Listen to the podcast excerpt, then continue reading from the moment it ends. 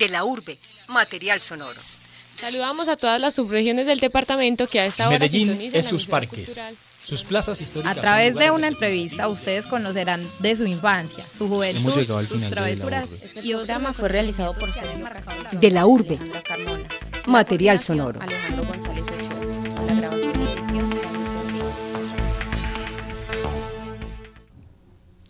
Alguien dijo una vez que, si se seguían mejorando las dimensiones, las imágenes, los sonidos y los efectos del cine, iban a terminar inventando el teatro. Aquel arte en el que armonizan los sentimientos más profundos, las ideas más brillantes y las emociones más fuertes, para representar cara a cara la vida misma. Bienvenidos a De la Urbe. Mi nombre es María José Huitrago y hoy vamos a conversar sobre el teatro con un invitado especial, el director de la Casa Teatro Tecoc, Hildebrando Flores. Hildebrando, bienvenido. Muchas gracias.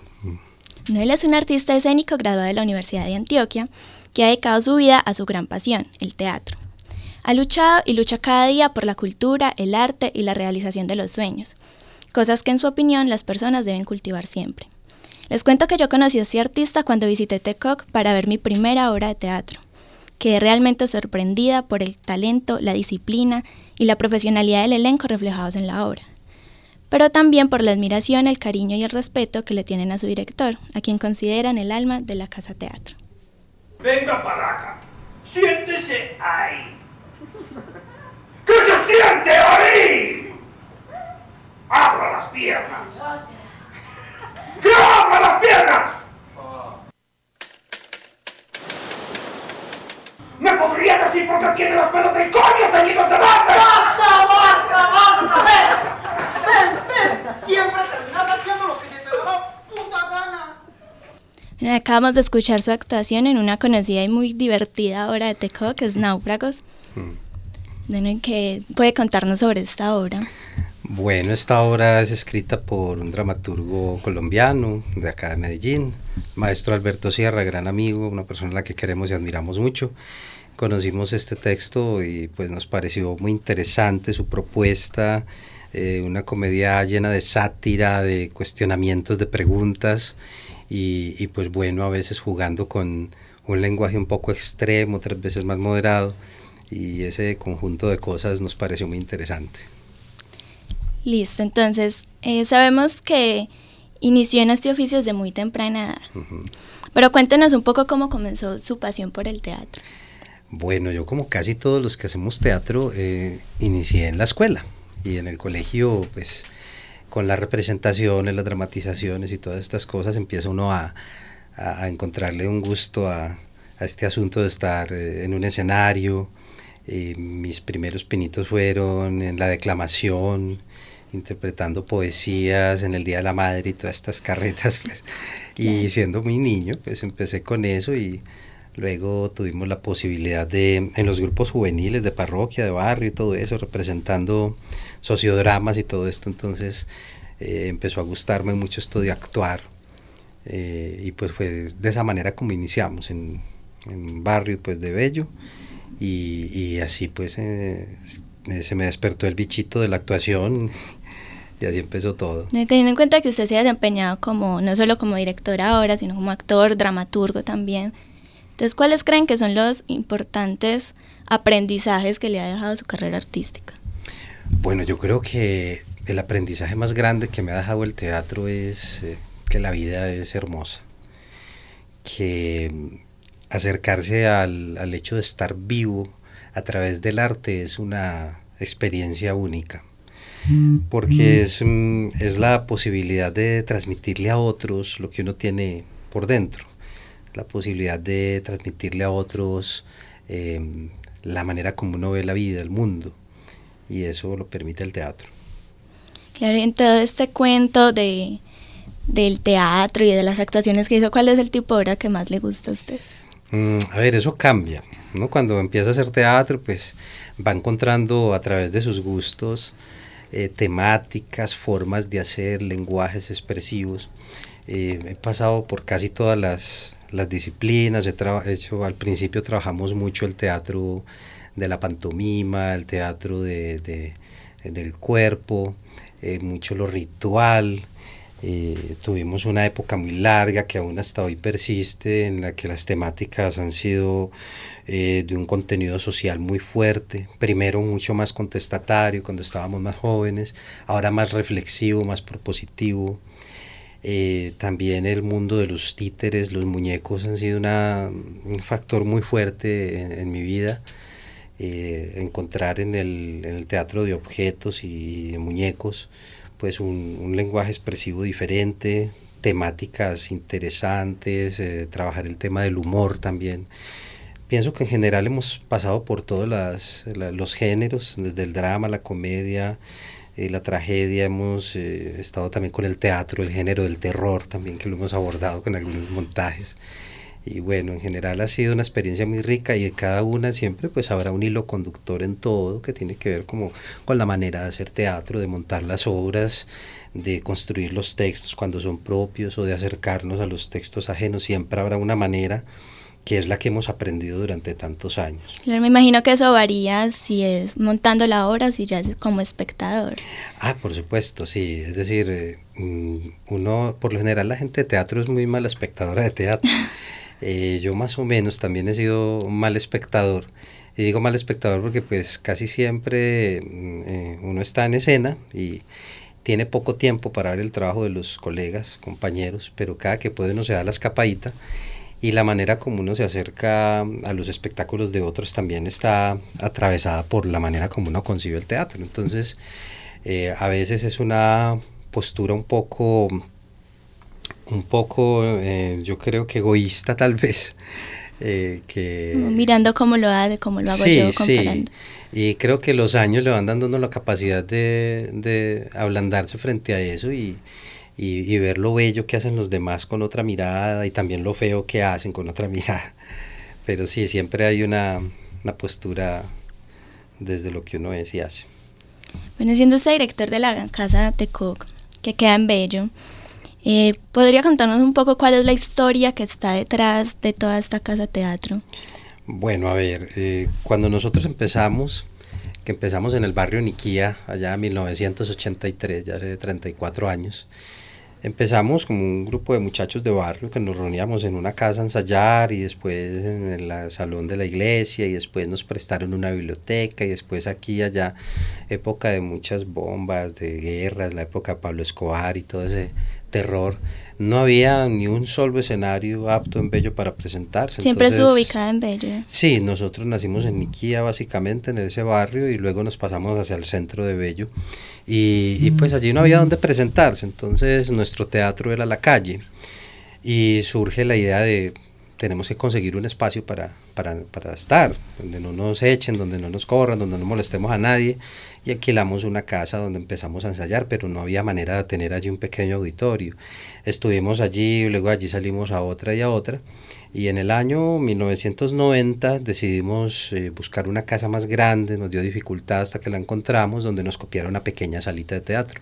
Era la primera vez que en Bello había una salita de teatro, era para unas 35 personas estrechas y y bueno, y teníamos un escenario y todo lo construimos muy bonito, hicimos nuestras lucecitas y todo, y allá empezamos a, crecer mucho. Eh, estando allí, pues tuvimos la posibilidad de recibir un, apoyo de, de la eh, Consejería Presidencial para la Juventud que nos visitó en el año 91, creo que fue y vio pues el proyecto que teníamos, la dinámica tan grande que había, que era casi la Casa de la Cultura, porque en Bello no había Casa de la Cultura en esa época, y pues nos ayudaron como con la consecución de una casa que pues por asuntos de legales pues no está a nuestro nombre, sino del municipio, nosotros la tenemos en comodato, estuvimos allá en el 94, hasta el 99 estábamos conviviendo con otros grupos, fue muy difícil pues como esa convivencia, nos fuimos en el 99 y en el 2004 nos vuelven a entregar la casa ya solo a nosotros para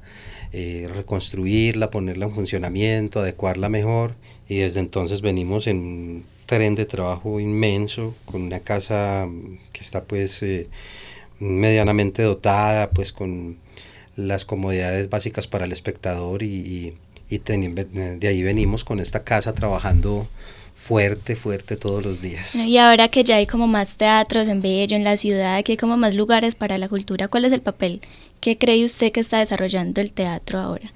Bueno, yo creo que el teatro se ha vuelto en Bello una alternativa supremamente interesante. La existencia de tres salas de teatro eh, se convierte en una apuesta de ciudad, es la posibilidad de, mm, de generar alternativas de no solo para la creación, sino también para el, para el entretenimiento, crear nuevos lenguajes expresivos, tener la posibilidad también de trabajar conjuntamente. Somos muy amigas las tres salas. Y, estoy hablando de Gestos Nemes, eh, Teatro Galeón y por supuesto Tecoc. Eh, hacemos muchas cosas juntos, eh, hay una programación permanente, entonces el público empieza a encontrar alternativas para dónde me voy este fin de semana, pues vamos a ver teatro y entonces eso no hace unos años. Hay muchas más opciones, la gente está como más dispuesta a apostarle a la cultura. van bajando ese argumento de que el teatro es una cosa por allá, toda intelectual y toda aburridora, sino que encuentran que hay un espacio que es muy habitado por los jóvenes, la juventud se está tomando las salas de teatro allá en Bello y eso nos parece muy bonito, pero también los adultos eh, nos visitan y tienen su espacio allí. Claro, uno como espectador a veces no se da cuenta todo el trabajo que hay detrás de una obra de teatro. Hmm. Pero, ¿Cómo podrías contarnos eh, cómo es la realización, la puesta en escena, el montaje y después cómo acogen las personas esa obra que se monta en Tecoc? Bueno, a ver, detrás de cada obra de teatro hay un, hay un trabajo enorme, enorme unas por supuesto más complejas que otras, y el trabajo empieza desde la lectura del texto y desde, que uno toma la decisión de montar tal o cual obra. Si es una obra propia, escrita por nosotros, eh, pues parte también de un proceso de, de, ejercicios, de ensayos alrededor de una idea y luego ir construyendo un texto, luego de eso comenzar a hacer por un lado el trabajo actoral, preparación de actores alrededor de los personajes, por otro lado está toda la concepción de la puesta en escena que tiene que ver con em, la idea central que nunca puede desaparecer, siempre está presente en todas las áreas de trabajo de la obra.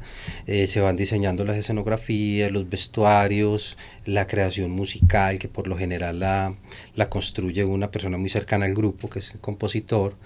Em, y, bueno, luego viene pues toda una cantidad de ensayos. Es un trabajo en equipo completamente.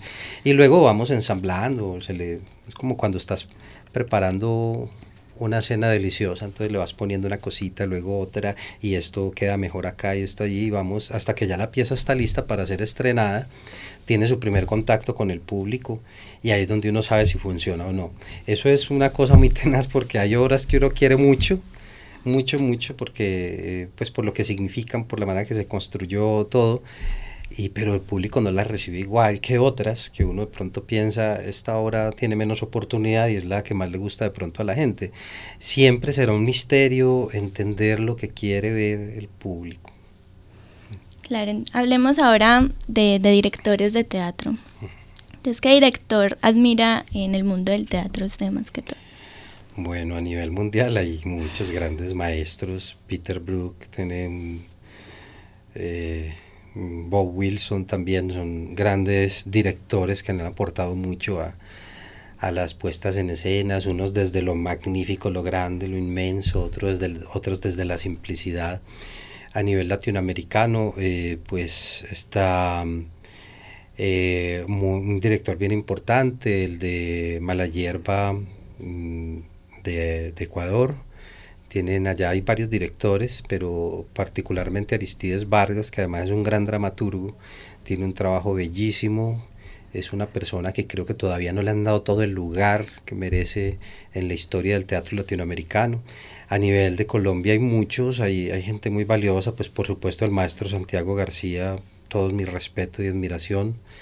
Eh, hay directores más recientes, también con gran trayectoria, como Fabio Rubiano, que tiene un trabajo increíble. Acá en Medellín ha habido grandes directores, ahí está Cristóbal Peláez, a quien admiro y quiero mucho, una persona eh, a la que hay que aprenderle muchísimo. Eh, eh, Farley Velázquez, que ya no está con nosotros, pues gran director.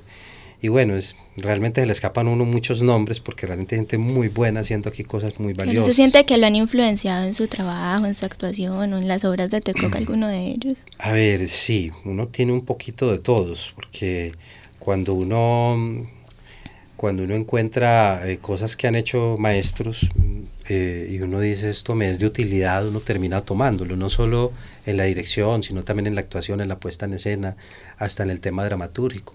El maestro Gilberto Martínez, también muy importante por la dramaturgia y, el teatro nacional, eh, pues es una persona que también ha tenido influencia en, el trabajo que hacemos, desde la parte teórica principalmente. Eh, y bueno, por ahí más o menos sí, de todos hay un poco, pero no puedo decir que hay uno en particular que a mí me haya influenciado notablemente, que yo pueda decir este, no, realmente no. Claro, y la obra, eh, hablando ya como usted como espectador, ¿cuál cree que le ha gustado más? Yo sé que es una pregunta muy complicada cuando uno lo preguntan como el libro favorito, la película favorita, pero algo que usted recuerde o una obra que los, lo haya marcado significativamente, que haya visto. Eh, pero que haya visto nuestra o, Bueno, a ver, hay, hay una obra que a mí recientemente me influenció mucho, eh, que es Ubu Rey, una versión de un grupo italiano que la vi en el Iberoamericano, una puesta en escena realmente fascinante, me gustó muchísimo. Eh, esta obra, porque vengo con el cuento de esa obra de Ubu Rey, haciendo una versión recientemente y ya la tenía en la cabeza y cuando veo esa obra pues me, me, impactó muchísimo. Eh, obras nuestras, pues hay, hay, una en particular que eh, quiero mucho, que se llama Pieza para dos actores, del dramaturgo venezolano Víctor Vegas. Una obra que ha sido muy bien acogida por la gente y tiene una propuesta desde el texto, desde la dramaturgia, desde la puesta en escena, que a mí en particular me gusta mucho. Y hay otras obras que a mí me gustan mucho también, pero que no han tenido la misma acogida con el público, ya desde, desde el, eh, bien sea por la temática, por la forma, por el lenguaje expresivo. Uno sabe que es valiosa, pero en, tal vez nuestro público no esté muy preparado para algunas de esas obras o no nos hemos conectado alrededor de ese lenguaje. Bueno, eso pasa de todo realmente. Bueno, recuerden que mi nombre es María José Buitrago, estamos aquí hablando sobre teatro con el director Orlando Flores. Bueno, ahora hablemos de actores. En Tecoc yo lo he visto más en el papel de director que de actor, pero aún así, ¿cuál es el papel que más le ha gustado interpretar? Bueno, a mí el personaje que más me ha impactado es el de Tuco, en una obra que se llama El acompañamiento, de un dramaturgo argentino, Carlos Gorostiza, una obra que tenemos en repertorio y que pues a mí particularmente me, me gusta mucho interpretar, eh, es una obra, es un personaje difícil, muy complicado y, pues siento que hay, hay mucho de, de, nuestros mm, papás y, tíos y abuelos en ese personaje. Entonces hay una carga personal en, el, en, en este personaje que realizo que me gusta mucho.